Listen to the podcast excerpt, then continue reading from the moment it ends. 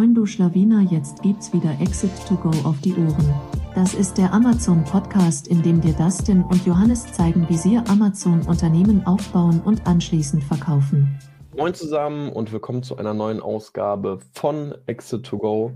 Heute mit einem kleinen äh, Template für euch, äh, denn wir wollen euch zeigen, wie wir derzeit unser Multi-Channel Reporting ähm, aufgebaut haben. Ähm, sicherlich vielleicht der ein oder andere in den letzten Folgen mitbekommen, wie wir nach und nach einfach andere äh, Sales Channels dazu gebaut haben. Äh, fing, eigentlich fing alles an mit Otto, glaube ich, das war der erste. Ähm, dann kam auch eBay und der eigene Shop und äh, da hat Johnny dann immer im Hintergrund angefangen, äh, eine schöne Excel zu bauen, um am Ende des Tages, äh, darum geht es vor allem, nämlich einheitlich alle Sales auf einem schönen Excel-Datenblatt zu haben. Und ähm, genau, da wollen wir euch heute zeigen, wie wir das Ganze aufgebaut haben. Und das Ganze gibt es dann natürlich äh, kostenlos als Template ähm, in der Beschreibung. Genau, Versuch Nummer zwei, weil wir haben die Folge tatsächlich schon, weiß nicht, vor ein paar Wochen aufgenommen. Da war die, die, die Qualität von, von dem Voice so schlecht, dass wir gesagt haben, nee, das hm, veröffentlichen wir nicht. Von daher heute hoffentlich ein hm, besserer Versuch und wie das schon gesagt hat, wir gehen unser Template durch, ähm, erklären wir, warum, was wir machen und vielleicht ist es eine Inspiration für den einen oder anderen. Wie gesagt, wir haben eBay, ähm, Space Goats, Shopify und ähm, FBA. Ähm, und diese Quellen wollen wir quasi merchen und dann einheitlich reporten auf, auf wöchentlicher Basis. Ja, man muss ja auch eigentlich zugeben, jetzt so Pareto-mäßig gedacht, das sind wahrscheinlich auch mit die einzigen Sales-Channels, die sicherlich irgendwo relevant sind. Äh, sicherlich hat der ein oder andere Seller ein paar Individualitäten, ähm, wie gesagt, kurz angesprochen, ja. vorhin schon mal, äh, Otto könnte der ein oder andere noch haben. Decathlon kommt jetzt dazu bei vielen, ja. habe ich gehört, oder so. Es gibt schon immer verschiedene Quellen. Aber es macht doch nur Sinn, wenn es dann auch wirklich irgendwie signifikant wird. Mhm. Ähm, mhm. wir haben auch relativ, fairerweise erst relativ spät angefangen, diese einzubinden. Und unser Learning war auch, wenn, wenn das, wenn's, wenn man es auf wöchentlicher Basis nicht ansieht, auf einer strukturierten Form, dann geht es auch irgendwie unter, sei es von, von den Ads, sei es von der Profitabilität oder sei es auch von den verkauften Einheiten für die, für die Bestellmengen. Ähm, von daher macht es Sinn, dass man das nach einer bestimmten Zeit, wenn man merkt, ähm, der Kanal ist wichtig, dass man das irgendwie ins Reporting einbindet. Ja, genau. Absolut. G ganz kurz nur, um da auszuholen. Ich weiß noch nämlich, dass wir Space Goals ganz lange nicht äh, genau, drin hatten, weil das wahrscheinlich auch mit die größte Herausforderung, weil es nicht so ganz leicht ist, da diesen Report zu ziehen, wie ich nur am Rande mitbekommen habe. Aber mhm. absolut richtig, dass wir dann gemerkt haben, hey, äh, da liegt gerade gar kein Fokus drauf alleine, weil wir in unserem ähm, persönlichen Check-in äh, das einfach auch dann im Reporting nicht auf dem Schirm hatten, mussten dann immer so quasi abseits nochmal da schauen. Äh, das wurde dann vielleicht das eine oder andere Mal nicht so intensiv gemacht und dementsprechend hat es auch nicht die volle Aufmerksamkeit bekommen, wie ähm, die ganzen anderen Sales-Kanäle. Und deswegen ja. macht es absolut Sinn, hier per Dropdown quasi einfach auswählen zu können, okay, wie sieht es denn bei dem Kanal aus und wie sieht es bei dem aus. Genau, generell wieder, wie, wieder ein videolastiges, widerlastiger ähm, Podcast, von daher ähm, am besten vielleicht auf YouTube wechseln, damit man das auch im Excel-Sheet äh, mitverfolgen kann. Ich würde sagen, ich, wir gehen es mal durch. Also wir haben jetzt das Tabellenblatt Reporting offen, das ist so quasi das Dashboard. Ähm, das zeige ich ganz kurz, was ähm, das so zeigt eben. Ähm, wir schauen uns das Ganze auf wöchentlicher Basis hier an. Ähm, Revenue, Profitabilitätszahlen, Wachstum ähm, und die ganzen Metriken unten. Und hier oben gibt es einen Dropdown, wo wir nach Channel filtern können, sei es Amazon FBA. Dementsprechend werden hier die Werte gefiltert. Shopify, wie man sieht, passiert da fast gar nichts, nur 200 Euro Revenue. Oder ähm, eBay, auch nur 200 Euro Umsatz die Woche. Oder Space Gods. Genau, und, und hier Sternchen ist dann alles, hier sehe ich dann alle Channels. Und wenn wir weiter nach rechts scrollen, also ich will nur mal das Ziel zeigen von, von diesem ganzen Reporting. Ähm, also Punkt 1 ist eben, dass ich nach, nach Channel filtern kann und auch nach Produkt. Das heißt, wenn ich jetzt hier heißt alias, wenn ich nach alias 4 filtere, das ist bei uns ein Produkt, dann sehe ich die Sales von diesen alias. Und wenn ich jetzt noch auf den Channel filtere, auf Shopify, dann hat das Produkt 4 im Channel Shopify 100 Euro Revenue gemacht. so viele Einheiten verkauft und so weiter. Also man kann jeden Channel auf das Produkt filtern und das war, war für mich ähm, oder für uns relativ wichtig, damit man einfach die Profitabilität auf Produktebene pro Channel sehen kann. Genau. Dann haben wir noch einen Reiter mit, mit ähm, Forecast. Ähm, für uns ist es wichtig, also zum Beispiel, ist, jetzt ist ein gutes Beispiel, unser Umsatz ist relativ schlecht im Vergleich zum September, was aber absolut für uns geplant war oder vorhersehbar ist, weil es einfach ein saisonales Business ist. Deshalb nicht gleich äh, traurig sein, wenn der Umsatz um, um 70 Prozent einbricht zum, zum September, sondern hey, äh, wie sieht's denn zum Forecast aus? Also welche ähm, Revenue haben wir geplant? Und da sind wir vom, vom Revenue ganz gut in Planung. Also wir vergleichen das hier in der Spalte mit unseren Planmengen und dementsprechend kann man auch die Profitabilität daraus berechnen. Und das auch. Also an dieser Stelle auch nochmal, ähm, äh, sonst könnte die eine oder andere Frage noch aufkommen. Ja. Ähm, an sich versuchen wir auf jeden Monat unseren Forecast sozusagen anzupassen. Also wir gehen mehrere Monate zwar nach vorne, aber wir passen sozusagen immer wieder ähm, auf Monatsebene an, gucken uns äh, die vergangenen Werte an und je mehr vergangene Werte wir haben, umso ja, zuverlässiger wird auch unser, unser Forecast. Ähm, genau. Da vielleicht, äh, ich weiß nicht, wie die anderen es waren, aber so ein Forecast fürs gesamte Jahr und dann nie wieder anpassen, ist halt ein bisschen schwierig wahrscheinlich. Ja, viele machen das einfach auch automatisiert. Also die sagen, wie viel habe ich letztes Jahr verkauft oder machen das automatisiert vom Suchvolumen. Mhm. Das macht Sinn, wenn man 90 SKUs hat oder mehr. Bei uns, wir mhm. sind in einem sehr kleinen Bereich, wir haben acht Parents. Da macht Sinn, wenn man sich das wirklich noch auf manueller Ebene anschaut und manuell einträgt. Wenn man 100 SKUs hat, dann müsste man eh irgendwas automatisieren, ähm, sei es vom Vorjahr oder an, an, von Suchvolumen einfach automatisch berechnen lassen. Bei uns ist es manuell. Mhm, genau. Das ist noch ein guter Punkt, äh, stimmt schon. Also wir haben hier in der Spalte den Vergleich von der aktuellen Woche zum Forecast. Also Forecast ist einfach eine Art Planung. Und auch da, wenn ich, ähm, wenn ich tiefer reingehen will, wie viel habe ich für eBay vorgecastet? 500 Euro haben wir vorgecastet, Revenue. 200 haben wir gemacht, bedeutet, ja, da haben wir einfach schlechter performt und theoretisch kann ich dann noch in die Produktebene reingehen und wie viel ich vorgecastet habe für eBay für diese Woche und das hilft uns einfach festzustellen, okay, wo performt welches Produkt schlechter gegenüber dem Forecast und vielleicht auch zu verstehen, warum und können wir dort vielleicht bestimmte Aktionen machen. Also das ist so ein, ein guter Indikator. Hier sind wir zum Beispiel unter dem ähm, Forecast-Gewinn. Hat jetzt eigentlich nur einen Grund, weil bei Sellerboard die Lagergebühren nur einmal im Monat gebucht werden und beim Forecast haben wir es halt einfach aufgesplittet auf Wochenebene. Aber ansonsten werden wir auch hier ziemlich genau beim Forecast, um zu verstehen, wie liegen wir einfach gegenüber unserer Erwartung, ähm, damit man auch unser Business Model so ein bisschen für die Zukunft besser planen kann. Genau, das ist noch ein wichtiger Punkt, den wir neu eingebaut haben. Und hier weiter rechts haben wir dann einfach noch so das Ganze auf Monatsübersicht vom Prinzip ähm, Wachstum auf Monat, also alle Zahlen eigentlich nochmal auf Monatsebene, ähm, ist ja auch meistens für so für externe Stakeholder mehr relevant als Wochenbasis. Wir schauen es uns auf Wochenbasis an, weil es einfach sehr schnelllebig ist, das Ganze.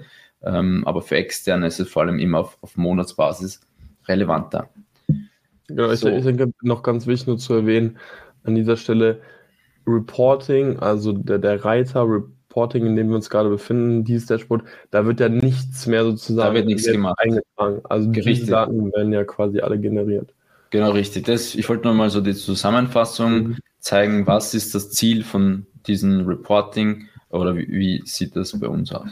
Und jetzt schauen wir uns aus, schauen wir uns an, wie wir denn wirklich, also hin, hinter diesen Zahlen stecken ja Rohdaten von Sellerboard, von eBay, von Space Goats, von ähm, Shopify.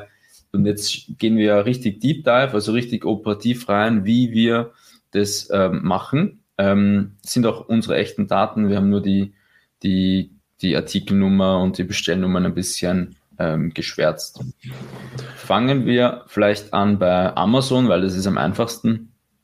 Ähm, unser Bericht ähm, oder unsere Datenquelle ist Sellerboard. Das heißt, wir gehen in Sellerboard rein, ziehen uns hier den Report, Dashboard nach Produkttag und dort kann man noch auswählen nach detaillierte Informationen oder so anhaken und dann einfach hier mal herunterladen. Genau, that's it. Hier reinkopieren oder hier ist es mit einer Query, aber theoretisch kannst du es einfach reinkopieren. Genau, that's it der sieht eigentlich. Vielleicht ganz kurz, ja? wenn ich ähm, das jetzt zum Beispiel wöchentlich mache, dann füge ich ähm, sozusagen einfach immer nur die letzte Woche unten hinzu. Oder ich würde immer alles, ich würde immer alles, den kompletten Report. Also ich, ich führe immer den ganzen, ähm, du kannst einen Zeitraum auswählen und da wähle ich mhm. eigentlich immer ähm, bei uns seit Beginn, seit Beginn okay. der Brand einfach aus, den gesamten mhm. Zeitraum. Ähm, ja, falls sich rückwirkend irgendwas ändert oder sonst irgendwas, kann ja auch der Fall sein. Mhm, mh. Genau. Ähm, das ist eigentlich so das Wesentlichste. Also hier muss man nur die Rohdaten ähm, eintragen. Hier rechts wird noch was berechnet, aber das ist eigentlich nicht so ähm, relevant. Ein paar Kontrollen ähm, und auch die Fees nochmal so ein bisschen grob gerechnet, damit man das schnell auf den Blick hat. Aber overall, das ist also Amazon FB richtig, mit Sellerboard richtig geil zum Report. Man hat man hat es auf Tagesebene, man, man hat den Channel, man hat die, die Marketingkosten und so weiter, alles auf, auf Bestellung und auf Produktebene. Das hat man nämlich nicht überall und bei Sellerboard ist es relativ schön. So mal, ja. Nee, also im Grunde das mit, mit einer der, der leichtesten wirklich einfach ein Copy-Paste. Genau, einfach Copy-Paste. Dann noch ein Sellerboard Report und zwar den Bestellungen Report. Den hier ähm, habe hier einen Screenshot, einfach auch komplettes Datum wieder und reinkopieren. Den brauchen wir für unterschiedliche Zwecke. Einerseits, um herauszufinden, welche sind Multi-Channel-Fulfillment-Aufträge oder ähm, welche Gebühr steht dahinter und auch um zu berechnen, wie viele Einheiten pro Bestellung vielleicht ähm, verschickt wurden, macht auch. Stimmt, weil das, das finde ich ja auch noch eine ganz äh, spannende ähm, eine Kennzahl. Also weil häufig, wenn man sich sozusagen sein Reporting anschaut, ist es ja auch so, dass gerade so eine Zahl wie Gewinn oder also wie Deckungsbeitrag 2, sowas hat man ja meistens auf dem Schirm. Aber alleine sowas wie Einheiten pro Bestellung ist ja schon mal manchmal ein super Indikator, um herauszufinden, machen so Multipacks oder so Sinn. Ne? Also das, das ist ja genau. etwas, wo wir, wie wir gerade im Weekly Check-In immer wieder mal vermehrt darauf achten, ob sich an dieser Zahl auch was tut. Ne? Genau, richtig. Das ist eine Metrik, die ganz unten im, im Dashboard zu sehen ist. So, dann für FB die Bestellung hier reinkopieren. Dann schauen wir uns auch noch die Conversion an, ähm, die Conversion-Daten. Das ist im Seller Central unter Berichte und dann Statistiken und dann über geordnete Asins kann man hier diesen, diesen Conversion Reports herunterladen. Wir machen es auf Wochenebene, das heißt hier einfach reinkopieren und dann geht das hier in dieses Tabellenblatt rein und dann sieht man quasi hier die Sitzungen, die Conversion und genau, ähm, hat man quasi die Conversion auf, auf Wochenbasis. Das ist man auch. Muss ja streng, hier muss man ja eigentlich streng genommen sagen, dass ist ja nicht, glaube ich, ganz die Conversion Rate ist, sondern man hat ja irgendwie Bestellung pro Sitzung oder sowas, ne? Ich glaube, das ist diese Kennzahl. Die kann manchmal verfälscht mm. werden, je nachdem, gerade auch wenn mehrere Einheiten wirklich bestellt werden. Ähm, ja, aber wir, wir wird nehmen, ja analog als Con Conversion Rate genommen. Genau, ich glaube, wir nehmen hier bestellte Einheiten. Wir nehmen bestellt, nee, oder ja. wir nehmen Gesamtzahl der Bestellposten, glaube ich. Du, geteilt durch Sitzungen? Sitzungen, ja. Ja, ja, okay, dann bestellte ein. Ja, okay, aber selbst da, ne? Wenn jetzt jemand zwei, eine Person. Gesamtzahl der Bestellposten nehmen wir. Gesamtzahl der Bestellposten. Gesamtzahl der Bestellposten. Ja, so, soll, also, sollte auf jeden Fall passen. Wenn, ja. Also wenn jemand zehn ähm, Artikel in den Warenkorb legt, dann wäre es eine Bestellung, aber zehn. Okay, nee, dann, dann ist super. Nee, dann, dann ist, dann habe ich es gesagt, dann ist doch die richtige. Aber es, manche rechnen es auch ohne, weil sie sagen, hey, es ist trotzdem eine Bestellung und der Kunde ja. hat einmal konvertiert. Im Endeffekt bei uns ist es egal, weil kaum Leute mehr bestellen. Deswegen hat es keinen Effekt. Wenn es bei einem anderen mehr Sinn macht, dann kann man das gern trennen. Aber dann haben wir die Conversion, ähm, das ist auch relativ easy für Amazon. Und dann haben wir noch die ganzen Reviews.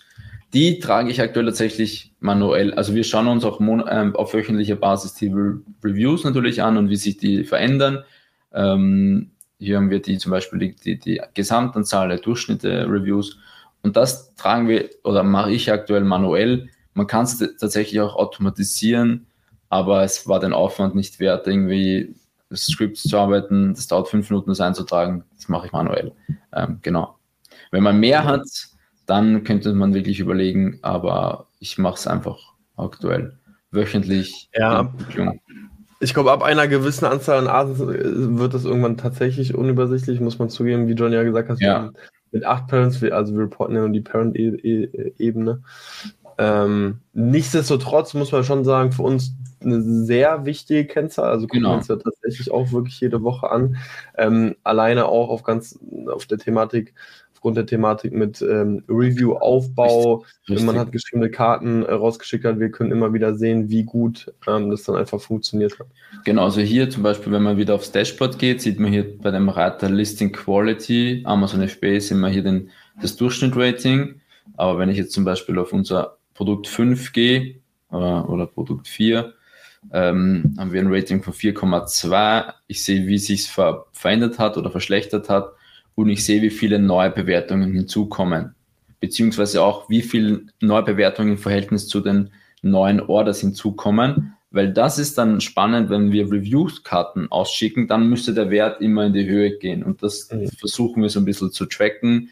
Ähm, also wenn wir diese handgeschriebenen Karten ausschicken, dann müsste hier eine deutliche Verbesserung sein. Ähm, genau, also dass neue Bewertungen hinzugekommen sind.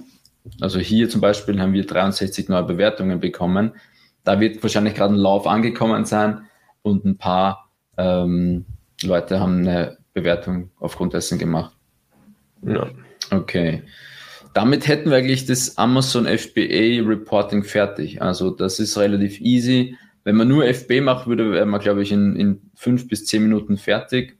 Ähm, das geht echt super anhand den also kurz zusammengefasst, man lädt im Grunde drei Berichte herunter. Ist das richtig? Den genau, den, den Sellerboard Dashboard nach Umsatzbericht, Sellerboard Bestellungenbericht, den Conversion Data Bericht von Seller Central und das war's. Die Reviews muss man manuell eintragen. Manuell. Ja. Okay. Das geht gut. Dann schauen wir uns noch Shopify an. Ähm, und zwar ist es bei Shopify so, also die, die wir haben uns damals überlegt, wie kann man das am besten reporten. Ich habe mir auch ein paar Tools angesehen. Letztendlich fand ich, ähm, also das wissen gar nicht viele, aber man kann auch Shopify bei Sellerboard direkt anbinden. Das heißt, bei Sellerboard gibt es unten links einen Reiter mit Shopify und dort kannst du dann einfach deine, deine Shop-Daten eintragen und das ist damit verbunden. Das heißt, das komplette Reporting kann auch über, oder das, das, die Datenquelle kann auch über, über Sellerboard erfolgen. Das ist eigentlich sehr gut, weil Sellerboard schafft es, die Marketingkosten von Google, Facebook, theoretisch TikTok zu deiner Bestellung zu mappen. Ähm, das ist nämlich immer die Schwierigkeit, welche Marketingkosten oder welche Ads fallen an bei einer Order. Ähm, das kann nicht jedes Tool, bei eBay ist es auch schwierig, aber bei, bei Shopify klappt es auf jeden Fall sehr gut. Das heißt, da können wir auch einen coolen ähm, Sellerboard-Bericht nehmen. Das ist an sich dann derselbe Report wie bei, wie bei ähm, FBA, also der heißt dann auch Dashboard nach Produkt pro Tag und ist vom Prinzip eigentlich genau dasselbe Produkt. Und hier nimmst du dann auch immer wieder den maximalen Zeitraum. Genau, richtig, in. richtig, den maximalen Zeitraum. So, hier gibt es aber noch eine Besonderheit. Normalerweise ist es so, ähm, dass, ja, dass wir Shopify über FBM machen. Also wir haben einen Fulfillment-Dienstleister dabei, wo die Kosten ja vielleicht Fragezeichen sind. Also wie viel Kosten sind tatsächlich angefallen für Fulfillment? Oder was ist, wenn du über MCF verschickst? Wir haben nämlich auch die ersten Wochen einfach Shop, Shop angemacht und die Orders über MCF verschickt. MCF ist wahnsinnig teuer und man will natürlich tracken, ist man dennoch profitabel. Das heißt, der Report von Sellerboard ist nicht ausreichend, damit man eine Profitabilitätsübersicht hat. Deshalb muss man noch was hinzufügen und zwar ähm, die MCF-Orders von Amazon. Das heißt, da kommt noch ein Report dazu. Man, in Seller Central gibt es ähm, hier der Link zu, zu den Bestellungen und dort kann man sich einen Report ziehen und dann kann man den filtern auf Sales Channel Non-Amazon, also so wie hier.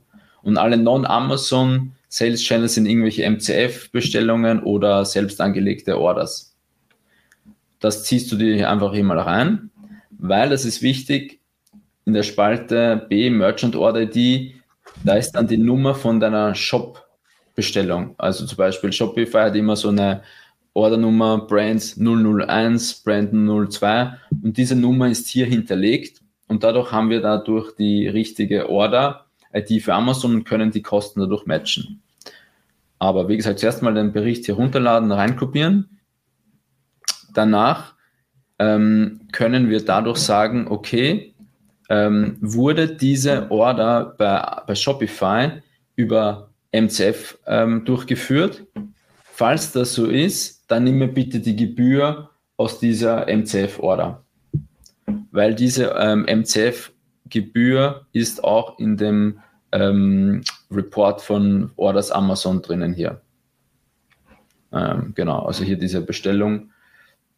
Also diese, ich weiß, dass diese Bestellung im MCF hier 14 Euro gekostet hat, weil es hinterlegt ist in diesen Reports. Das heißt, ich kenne mal die MCF-Fees, wenn welche angefallen sind. Was ist aber, wenn, ja, wenn ich über FBM verschickt habe, weil bei uns war es auch so, manche Produkte haben wir über MCF verschickt, manche über, über Fulfillment-Dienstleister. Also wie es halt so ist in der Realität, das ist äh, nie perfekt oder einfach unterschiedlich.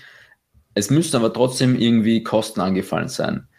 Und dann ist es so, ähm, dass das Model hier so funktioniert, dass wenn keine MCF-Gebühren angefallen sind, dann musst du mir FBM-Fees nehmen.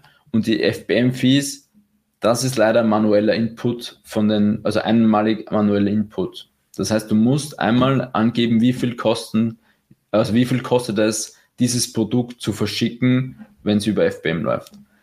Und also man muss sagen, manueller Input ja auch allein deswegen, weil sie sicherlich immer wieder variieren werden, die Kosten je nachdem, bei welchem Logistiker man einfach ist. Ne? Genau, also genau, man muss man muss einmal, da muss man ein bisschen tiefer eintauchen, zu verstehen, wie funktioniert der Logistiker, wie viel, ähm, weil die Aufteilung der Kosten ist immer unterschiedliche Logistiker. Ähm, muss man sich vielleicht mal anschauen, zuerst mal ein paar, also bei uns war es so, es wurden mal ein paar Aufträge verschickt, dann erhält man eine Abrechnung und dann weißt du, okay, wie hoch sind denn die Ist-Kosten für dieses Produkt und für jenes Produkt etc. Und das ist hier einfach mal eingetragen. Ähm, das muss man halt einmal machen. Da sieht man hier auch gleich, wie viel die FBA Fulfillment Fee ist und kann dann vergleichen, macht Sinn, das alles über FBM zu machen oder macht Sinn, alles über FB zu machen, weil FBM ist nicht immer billiger, vor allem bei sehr kleinen Produkten ist es meist über FB billiger. Ähm, aber nur Ganz kurz, das ist auch dann die Multi-Channel Fulfillment? Nee, nee, Multi-Channel Fees okay, nochmal. Weil die wäre um ein Vielfaches. dreimal teurer oder so. Das ist irre. Also die ist ja. richtig richtig teuer, vor allem bei, bei Übergröße-Produkten, das ist schon ähm, brutal, brutal teuer. Genau, also man trägt hier die FB, FBM Fulfillment Fees an und diese Fees werden dann quasi ähm, hier im Shopify oder Shopify gezogen. Ja. Und dadurch habe ich einmal die, die ich habe die Market, ich habe in diesem Report alle Marketingkosten, ich habe die COX, die COX sind in Sellerboard automatisch gepflegt durch den Sellerboard ähm, Stammdaten. Ähm, ich habe die Fulfillment Fees und bei Shopify gibt es auch noch Payment Fees, also äh, wenn es über die Kreditkarte oder so bezahlt wird, dann fallen auch bestimmte Gebühren an. Das berücksichtigt Shopify äh, auch schon. Und mhm. dadurch wäre das eigentlich erledigt. Zusätzlich auch hier wieder bei ähm, den Bestellungsreport auf Shopify herunterladen, also in dem Sellerboard-Bereich bei Shopify den Sellerboard Bestellungenbericht herunterladen. Das war äh, ein bisschen verwirrend, aber letztendlich dieselben zwei Berichte, die wir bei FB hatten, auch im Shopify Kosmos bei Sellerboard herunterladen. Dann Genau, und hier, hier, muss man halt sagen, also wahrscheinlich ist es ja auch so, dass viele mit, mit Shopify anfangen werden, dann aber jetzt erstmal noch kein Third-Party-Logistiker nutzen werden. Wahrscheinlich nutzen die meisten, genau wie wir zu Beginn, MCF. das ganze Thema MCF. Ja. Ähm, idealerweise muss man aber sagen, langfristig sollte dieser Reiter irgendwann komplett leer sein, weil eigentlich zahlt man ja, ich glaube, es gibt keine Kategorie, wo man sagen würde, äh, es lohnt sich, MCF zu nutzen, anstatt einen äh, Logistiker. Nee, äh, ne? Deswegen muss man sagen, idealerweise bleibt diese Spalte irgendwann komplett leer. Nichtsdestotrotz, gerade wenn man eben anfängt, ähm, muss man diesen Report bei Amazon runterladen, um eben den Kostenblock zuzuordnen. Genau, das müsste bei uns auch so sein, dass, ich meine, bei Shopify lief nicht mehr viel, aber am Anfang war noch relativ viel MCF und später dann ist alles zu, hier sieht man das, wird mehr, ist alles zu FBM oder mehr gelagert. Ähm, genau, und damit wäre ich Shopify auch fertig. Ähm, bei Shopify haben wir dann auch diese Metriken, die wir bei Amazon haben. Wir schauen uns jetzt nicht die Conversion Rate an, weil es einfach nicht wesentlich ist oder mh, hm, Ratings oder sowas. Wir schauen uns eigentlich nur an, wie viele Units werden verschickt, wie sind die Refunds, wie ist die, ähm, die Commission. Also theoretisch, theoretisch gibt es ja keine Commission, da zähle ich aber nur die Payment Fees dazu. Oder wie ist der Tacos, wie sind die Fulfillment-Gebühren im Verhältnis zu Revenue und wie sind die Fulfillment-Gebühren pro Unit im Verhältnis zu Amazon? Das ist ja auch ganz spannend. Also wie viel mehr oder weniger zahle ich im Verhältnis zu Amazon? Und in dem Fall ist es hier, ähm, wenn ich es hier vergleiche mit Amazon, ziemlich, hier in, dem, in der Woche war es ziemlich gleich. Hier war es höher, wahrscheinlich weil eine MCF-Lieferung rausging und dann hat man hier ein, mehr Logistikkosten pro Unit im Vergleich zu Amazon. Ähm, genau. So. Okay. Somit haben wir Amazon.de und, und Shopify. Der Easy Part. Jetzt kommt eBay. eBay tatsächlich lange gesucht, bis wir ähm, da einen geeigneten Report haben, weil bei, in Sellerboard kann man auch eBay hinzufügen.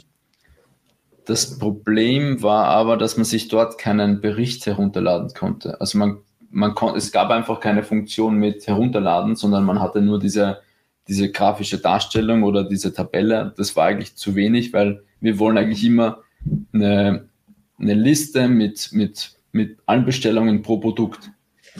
Und das haben wir jetzt hier mit, dem, mit diesem Report hier. Das ist der Transaktionsbericht. Hier ist der Link. Ähm, und da auch da wieder einfach alles auswählen, die ganze Historie, also von seitdem die Marke gibt, auf eBay und dann einfach auswählen. Genau. Und hier ist auch das Gute, hier ist wieder ähm, Marketing dabei, Gebühren für eBay. Ähm, Vielleicht noch ein näher dran, ja. Zoom. Zoom mit in. Mhm. Genau, hier ist alles drin, was man braucht, aber auch hier muss man wieder ähm, die Fulfillment ähm, reinnehmen. Also wurde es über MC verschickt oder wurde es über, über einen Fulfillmenter verschickt. Und das Prinzip ist wieder ähnlich. Wenn diese Bestellung ähm, in diesem anderen Report vorhanden ist, in diesem MCF-Report, dann nimm mir bitte diese Gebühr und ansonsten nimm mir die FBM-Gebühr, die wir vorher schon hinterlegt hatten. Genau, also eins von beiden muss ja quasi stattfinden, mhm. wenn die Bestellung ra ähm, rausgegangen ist. Bei Gutschrift natürlich nicht. Ähm, aber bei, bei erstmaligen Versand. Dann hier gibt es ein paar Berechnungen noch gemacht. Ah, stimmt, das ist auch noch blöd. Bei eBay, da, also bei diesem Report werden die COX nicht, ähm, also den Wareneinsatz nicht ähm, angezeigt. Den muss man sich daher auch noch manuell dazu rechnen. Und das ist fairerweise dann auch nicht 100% immer sauber, weil COX ändern sich, müsste man theoretisch anpassen immer.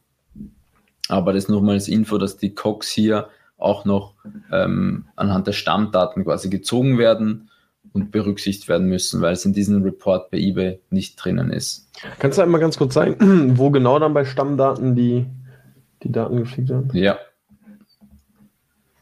Genau. Okay, dieses Sheet ist wirklich auch explizit dann für eBay quasi, der, der Reiter, Stammdaten? Nee, nee, Stammdaten ist für alles. Also da trägst ah, du ein okay. den SKUs, den Namen, Alias fürs Dropdown, die FBA Commission, hier Cox pro Unit, das ist eigentlich berechnet von Amazon. Also da nimmt er quasi denselben, die mhm. Cox von Amazon für eBay. Ähm, Storage Fee theoretisch Kubikmeter pro Unit kann, hier kann man einmal, einmal alles eintragen. Ähm, genau, Stammdaten halt. Okay.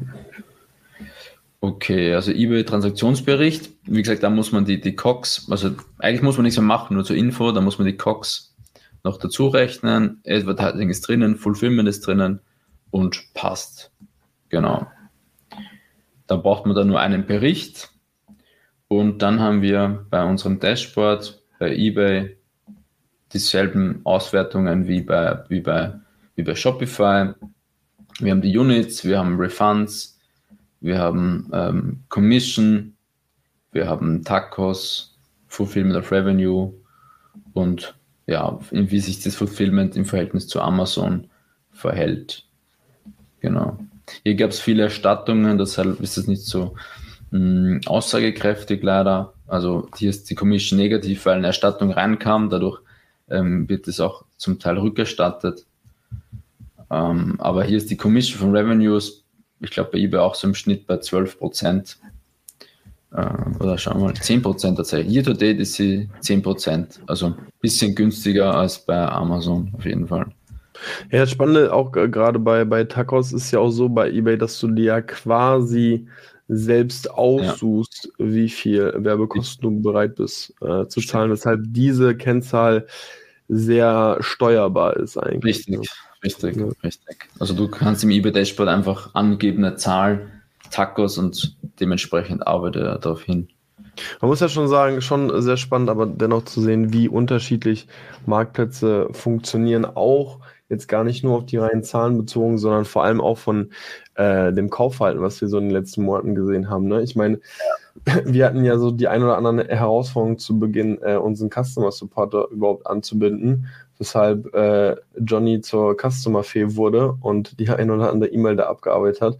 Und es war schon erstaunlich zu sehen, wie viel auch mehr E-Mails da quasi reinkamen. Ja, ja. Ne? Also, also, das ist ein anderes, anderes Thema, aber ja, so ein, wie generell Multichannel nie über, also nie unterschätzen. Das ist echt ein, ist echt ein. Wie unterschiedlich die Marktplätze dann agieren, ja. Ja, ja genau. auch von den Konsumenten. Also, ja, kleiner ähm, Schlenker. Genau. So, dann haben wir FBA, Shopify und eBay. Dann kommt jetzt noch zu guter Letzt Space Goats und Space Goats tatsächlich so ein bisschen ein Hustle gewesen. Die haben an sich eigentlich relativ viele Reports in deren Dashboards, aber es hat eigentlich keinen Report gegeben, der ähm, eine Übersicht hat auf, auf äh, also eigentlich so wie wir es vorher gesehen haben, dass alle Kosten wie Marketing, irgendwelche Fees auf Produktebene und auf Pro-Tag-Ebene angezeigt werden. Also es gab manchmal war Marketing nicht drinnen, manchmal hat der Revenue gefehlt, also es gab irgendwie keinen sauberen Sellerboard Report, den wir vorher gesehen haben. Wir haben mit denen gesprochen, es war dann eine, eine Zwischenlösung, dass die also die bieten an, dass, dass die uns auch einen Sellerboard-Zugang geben. Ähm, also dann haben wir quasi Space Codes für unsere Marke in Sellerboard. Auch dort war das Problem, dass man keine Berichte herunterladen kann. Also man kann keine Berichte herunterladen, sondern man hat nur diese, diesen Chart oder nicht Chart, sondern dieses Dashboard, Dashboard ja. X heute, gestern, letzte Woche und so weiter, was man kennt. Das sieht man, aber ähm, das ist ein bisschen zu wenig. Jetzt ist die Lösung gewesen, hm, also vielleicht kennt ihr bei, bei Die Lösung heißt PanEU. das das also die Lösung ist nicht 100% optimal, fairerweise, weil wir haben nicht die Profitabilität auf Produktebene, sondern nur auf Gesamtebene. Also das ist keine Best-Case-Lösung, muss man sagen. Ich habe leider keine andere gefunden. Falls jemand eine Datenquelle hat, please, please let me know. An sich haben wir jetzt hier denn, also stelle euch vor, ihr seid in Sellerboard drinnen, dann könnt ihr ja die oben auf P&L gehen und das Ganze exportieren als CSV-Datei und auf Wochenebene. Genau das ist es hier letztendlich. Das ist die, die P&L von Sellerboard auf, auf Wochenebene von Space Codes und das muss man sich halt reinziehen, reinkopieren und damit hat man die quasi die Profilität auf Gesamtebene für diesen Channel, aber nicht auf Produktebene, leider. Was noch dazu kommt, was wichtig, was zumindest wichtig war, ist, wie viele Einheiten haben wir verkauft, dass wir zumindest für Bestellplanung und auch generell Performance von den Units sehen. Ähm, da gibt es einen, einen einfachen Bestelllink, ähm, also einfach eine, eine Liste von allen Bestellungen auf Produktebene. Hier sieht man auch den Preis theoretisch, aber wir brauchen auch Marketing, wir brauchen Fees etc. Also hier ist es nur ausreichend für die Bestellmengen. Genau, ähm, den zieht man sich auch einfach rein. Hier kann man sich leider immer nur die letzten 180 Tage, glaube ich, ziehen. Das heißt, man muss, wie du wie es vorher vorgeschlagen hast, immer ähm, kumulieren, also immer anhängen so ein bisschen, damit man die Vergangenheit auch hat. Genau. dann wird das hier reingezogen und das war es an sich für, für Space Codes. Ähm, wenn wir jetzt auf Channel Space Codes gehen, dann habe ich hier, siehst du den Verweis nur auf Gesamtebene, weil wenn ich jetzt hier das Produkt filtere, dann ändert sich einfach die Profitabilität, oder der Umsatz nicht, weil es nicht funktioniert. Es ändert sich theoretisch nur die Units hier, also wie viele Units habe ich verkauft. Das ändert sich hier zwischen drei und äh, zwischen, also das wahrscheinlich fünf hier. Ja, also wir haben nur zwei Produkte auf Space Codes, bei denen wird die Bestellmenge ähm, hier die Units angezeigt.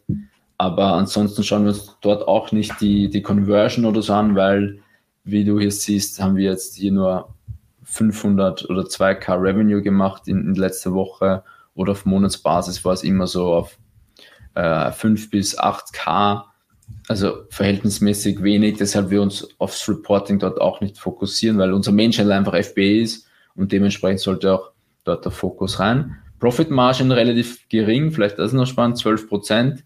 Ähm, kann viele Gründe, wahrscheinlich Tacos höher, mehr Commissions, niedrige Forecasts und da ist noch nicht mal die Space Codes Fee drinnen, sondern nur was durch Space Codes quasi ähm, abgewegt, also einfach Sellerport Bericht halt.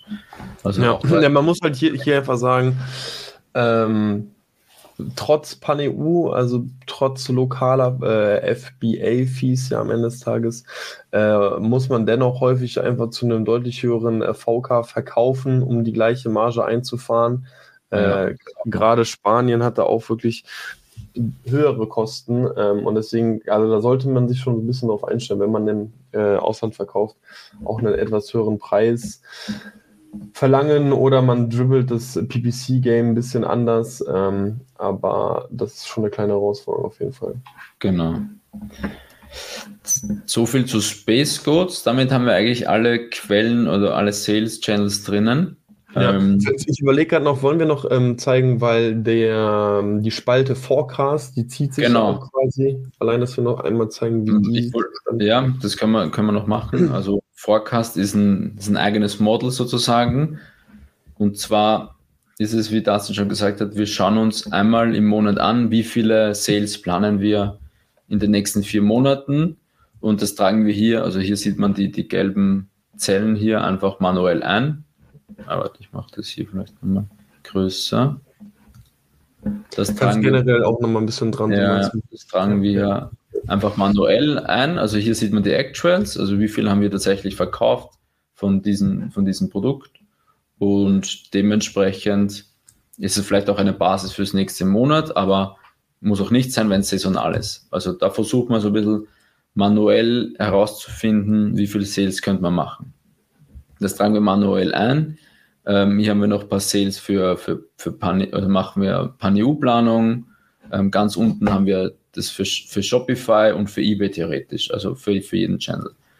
Aber an sich, der Rest ist dann ähm, automatisiert, also ich trage nur die, die, die Units ein und dementsprechend kann ich ja automatisch berechnen, wie viel Revenue habe ich, wie viel ähm, Marketingkosten werde ich haben, wie viel Fulfillment Fee. Das sind ja alles Zahlen, die, sehr, die man sehr genau planen kann.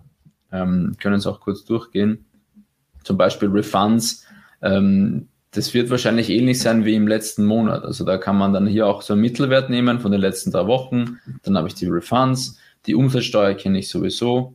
Ähm, ich kenne die COX. Ich kenne die COX. Diese COX müssen ja fast ident sein zum Vormonat. Ähm, dadurch habe ich den, den, den Cross Profit. Ich kenne die Fulfillment Fee. Ähm, die die habe ich hier in den Stammdaten ange angegeben. Also wie viel ist die ähm, Fulfillment Fee pro Unit? Ist ganz wichtig pro Unit. Ähm, die findet man am besten heraus. Ja, eigentlich in den Bestellungen kann man es auch sehen. Es gibt viele Möglichkeiten, ähm, um die Fulfillment Fee zu sehen. Ähm, jedenfalls kann man das auch sehr gut vorproduzieren, auch die Sales Commission Fee, Tacos natürlich eine, eine Annahme treffen, wie viel man ähm, plant auch in den nächsten Monaten zu machen. Und dann hier noch ein paar Lagergebühren und that's it. Und damit kann man sich eigentlich easy den FBA-Profit ausrechnen auf Produktebene, wenn man nur die Bestellmengen angibt ähm, und auf Basis der Vormonate so ein bisschen Erfahrungswerte hat, was Tacos, Refunds und so weiter betrifft. Ähm, genau, das, das basiert in diesem Model. Weiter unten basiert das auch noch für Shopify und eBay, wenn man das machen will. Ähm, aber dadurch habe ich dann hier diesen, diesen Forecast, dieses blaue ähm, auf Basis unserer Absatzplanung. Ja. Äh, ähm, ich, ich, hier noch ganz kurz, ähm, wir, wir machen es ja quasi ähm, auf Monatsebene. Ich denke auch alles andere wäre ein bisschen dann wahrscheinlich auch zu granular. Ja, gut. Ähm, ja. Und das wird dann ja äh, einfach durch vier an dieser Stelle geteilt, oder? Damit guter Punkt, ja, ja, sehr guter Punkt. Wir, wir planen das, also wir machen die Menge planen auf Monatsbasis. Ich habe zuerst überlegt, macht es irgendwie auf Wochenbasis Sinn, aber es wäre dann einfach zu unübersichtlich. Kann man auch machen. Wir machen es auf Monatsbasis und hier auf Reporting schauen wir sich aber gerne auf, auf wöchentliche Basis an. Und da wird dann fairerweise einfach durch ähm, 31, sagen wir, dividiert und dann mal 7 gerechnet. Also einfach heruntergebrochen auf die Woche, um so einen groben Indikator zu haben. Wenn es jetzt wirklich so sein sollte, dass eine Kalenderwoche krass überperformt als der Durchschnitt in, in diesem Monat, dann wäre es vielleicht nicht ganz fair. Bei uns gibt es aber eigentlich nur in ein, zwei Wochen im ganzen Jahr, mhm. im September oder so. Ansonsten ist es immer sehr gleichmäßig verteilt in dem Monat. Genau. Ähm, so viel dazu.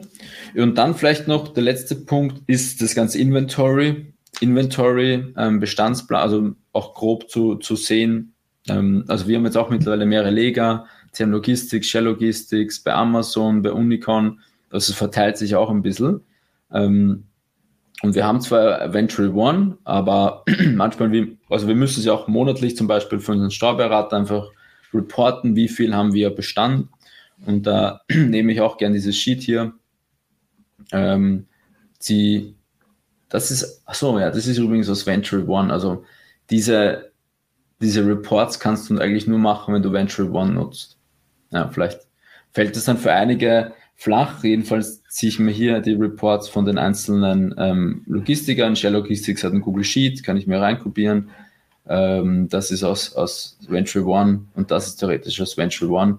Und dann habe ich hier einfach eine Übersicht auf Produktebene ähm, pro Lager und dann auch noch den Bezugspreis und dann kenne ich, wie viele, wie viel Euro habe ich gerade da, beziehungsweise für die Reichweitenplanung ähm, kann ich dann das auch als Basis heranziehen. Genau. Ja. ja, vielleicht generell nochmal spannend zu sagen, ne? ähm, dass für dieses Re Reporting man so de facto Sellerboard und Venturi One braucht. Wobei, also von Sellerboard nicht Sellerboard, ja. aus. Ähm, Wenn die meisten One, ja, vielleicht nicht jeder, kann, kann schon sein. Ähm, aber es ist schon auf jeden Fall auch eine Empfehlung. Ne? Eigentlich nutzen wir es, ja, würdest du sagen täglich? Also bist du täglich drin? Ja, schon. Ja. ja. Einfach eben für Einsendungen halt hauptsächlich ja. den Überblick zu halten, wie viel ist gerade unterwegs, ähm, wie muss man wieder was einsenden. Ich finde es schon grundsätzlich praktisch. Ähm, ich glaube, für den Anfang jetzt, ich weiß nicht, ab wann was, ab wann Sinn sogar die ersten fünf SKUs oder sowas sind. Ähm, nee, glaube ich, oder waren es damals zumindest. Ja, Kann man sich ja, auf jeden Fall überlegen. Ansonsten muss man alles manuell tracken, was Bestellungen angeht und, und Einsendungen kann es vielleicht noch ein bisschen verwirrender werden. So ist es bei uns anhand von einem Report einfach exportieren, zack, und man, man hat eine coole Übersicht, wo was befindet. Hier und da muss man immer noch was anpassen, ähm, weil zum Beispiel eine AGL-Anlieferung, also vielleicht dann nur so ein Side-Note, wenn du eine AGL-Einsendung machst bei, im Seller Central, ähm, dann wird das automatisch als FBE-Einsendung angezeigt ähm, man hat es, man glaubt dadurch, okay, die Ware ist in sieben Tagen da, mhm. aber natürlich ist ja die erst angelegt, dauert wahrscheinlich noch 40 Tage oder so, bis sie da ist und würde das dann quasi ein bisschen verfälschen. Mhm. Ähm, das muss man dann hier ein bisschen rausrechnen von dem Bestand, theoretisch. Genau. Also nochmal auch hier kurz bei den äh, Lagerbestandsdateien. Überall, wo ein manueller Wert hinzugefügt werden muss, diese Spalte ist dann nochmal gelb markiert oder? Ja, also bei, bei, hier ist bei den Lagerdingern ist halt generell sehr individuell. Also wenn du Venture One hast, dann ist das nur der Bericht quasi, ne? Genau, dann nur diesen Bericht. Ähm, aber ich glaube, hier muss jeder selber so ein bisschen zusammenkopieren. Findet auch jeder sicher eine andere Lösung, wo es am meisten Sinn macht. Bei uns ist es einfach nur so gelöst und ja, heißt jetzt nicht, dass es für andere dann auch irgendwie passt. Muss man muss man leider dann auch in, individuell schauen. Ähm, je nach Shell Logistics bietet zum Beispiel ein Google Sheet an, manche wieder nicht. Also man muss sowieso oder so irgendwie manuelle Anpassungen machen. Okay. Aber vielleicht generell nochmal auch bei den ganzen Berichten, immer wenn was quasi äh, so, allgemein. Allgemein. allgemein. Ja, ja, genau. Ich versuche immer das so mit Farben zu machen. Also gelb ähm, ist meistens ja irgendwie eine manuelle Anpassung oder manuell und was irgendwie schwarz ist oder wo eine Formel drin ist, hat meistens eine andere Farbe. Ähm, genau, ist jetzt nicht immer einheitlich, aber man versuch, ich versuche immer mit Gelb ist eigentlich immer manueller Input. Genau. Ähm, also hier zum Beispiel Reporting Date, vielleicht ist es noch wichtig. Also hier immer, ähm, also wenn wir zum Beispiel, also eigentlich vom Prinzip geht es ganz schnell, sagen wir, wir machen heute den, den, das Reporting den 11.11. .11. Also vom Prinzip vielleicht auch, wir haben uns gar nicht erklärt, wie man es aktualisiert. Äh, also wir, wir, wir ziehen uns all diese Daten, was wir gerade durchbesprochen haben, und dann mache ich einfach hier Steuerung C, Steuerung V.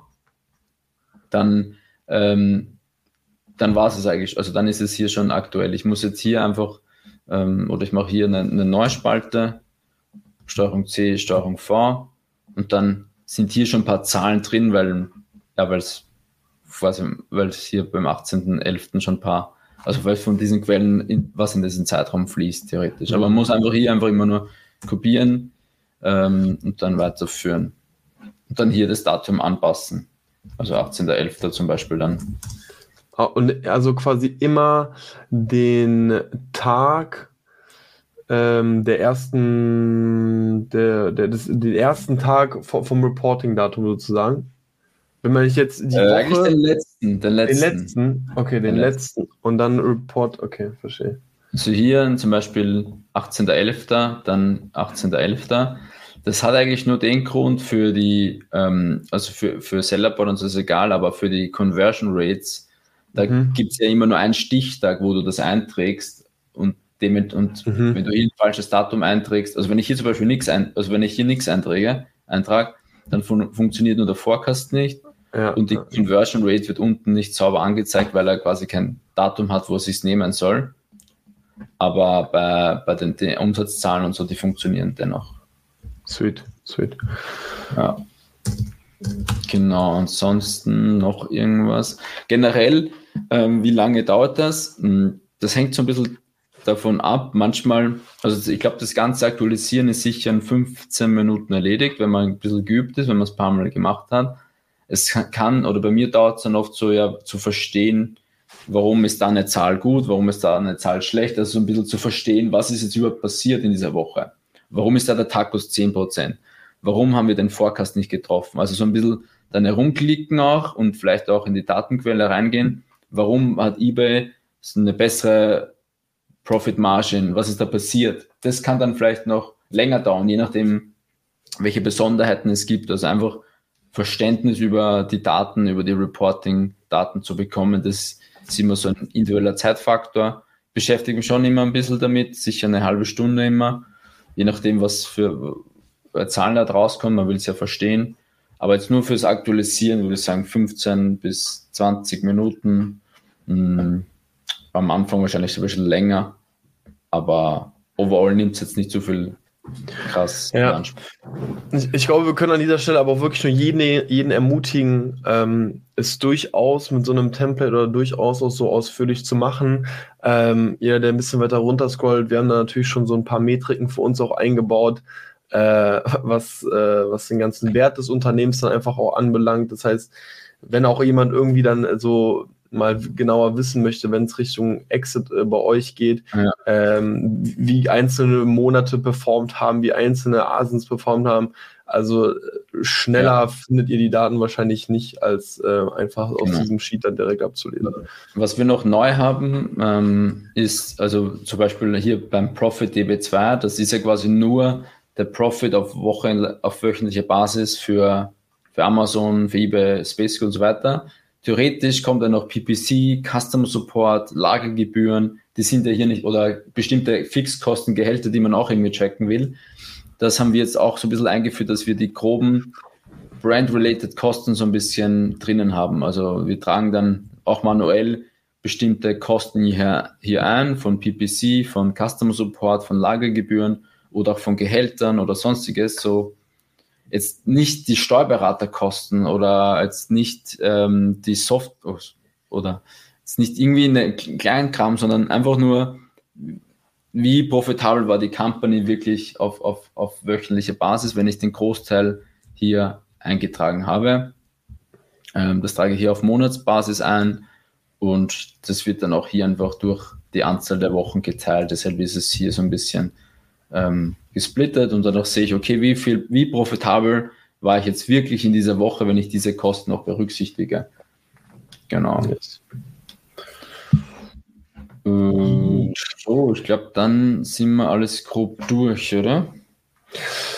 Würde schon sagen. Ich denke, wir haben auch hier einfach die wichtigsten Channel abgedeckt. Wie gesagt, ne, kann natürlich sein, dass irgendwie jemand einen Sales-Channel hat, äh, der hier so nicht berücksichtigt wurde. Ähm, Shopify, Amazon.de, ich denke mal, gerade die zwei ähm, most essential. Ja. Ähm, deswegen, äh, ja, ich würde sagen, wir haben es damit. Äh, Template gibt es äh, kostenlos zum Download natürlich, äh, wie immer gegen eure E-Mail-Adresse. Mit der wir noch nicht wissen, was wir machen sollen, aber. aber äh, der Newsletter äh, kommt bestimmt bald irgendwann mal. okay, okay, davon weiß ich nichts. Ich, ich auch noch nicht, aber ähm, yes, hast, hast du noch was, äh, sonst was zu dem Thema? Nee, all gut. Also wenn jemand auch wirklich interessiert ist, das zu implementieren, dann schreibt uns gerne. Ich springe auch gerne auf einen Call und ähm, helft da gerne zum, zum Implementieren oder auch falls ihr neue Quellen habt oder so, ähm, weil es mir auch Spaß macht, ein bisschen herumzuspielen. Ähm, also schreibt uns gerne an. Das ist, ähm, ja, schreibt uns gerne an. Wir helfen, ich, wir helfen auf jeden Fall gerne. Ja. An dieser Stelle auf jeden Fall äh, eher Johnny als ich, muss man auch einfach mal ganz kurz. Du, du, du, bist auch eingeladen. Natürlich. Ja, ich bin auch eingeladen. Ähm, sehr gut. Also Leute, schnappt euch das Template. Wie gesagt, äh, es macht das ganze Leben einfacher, wenn man einfach auch anfängt, damit zu arbeiten. Ähm, Johnny hat gesagt, wie viel Zeitaufwand das ist. Man muss sagen, wenn man natürlich noch den monatlichen Forecast mit einbezieht, da fließt halt auch nochmal ein bisschen Zeit ein, muss man zugeben. Nichtsdestotrotz ein Sheet, was wir uns ja auf jeden Fall auf wöchentlicher Basis angucken. Und wie gesagt, wir können es jeden ihm ans Herz legen. Äh, wenn ihr Fragen habt, schreibt uns an. Und ansonsten würde ich sagen, vielen, vielen Dank fürs Zuhören und bis zur nächsten Folge. Peace. Bis zur nächsten Folge. Ciao, ciao.